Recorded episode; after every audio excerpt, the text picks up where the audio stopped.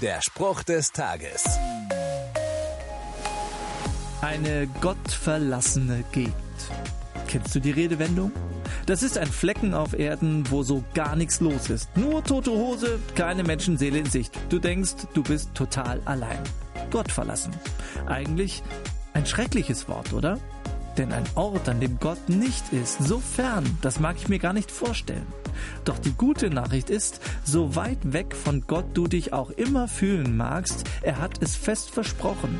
Zu reagieren steht in der Bibel, Psalm 3. Mit lauter Stimme will ich zum Herrn rufen, er wird mir antworten von seinem heiligen Berg. Also, auf die Füße stellen, tief Luft holen und dann raus damit. Gott hört dich und er wird dir antworten.